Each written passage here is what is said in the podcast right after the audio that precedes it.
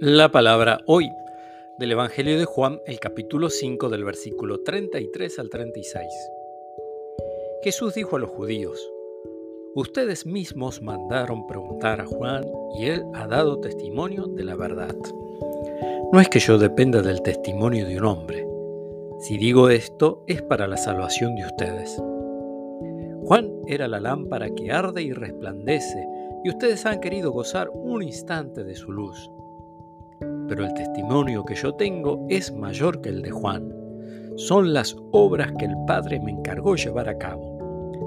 Estas obras que yo realizo atestiguan que mi Padre me ha enviado.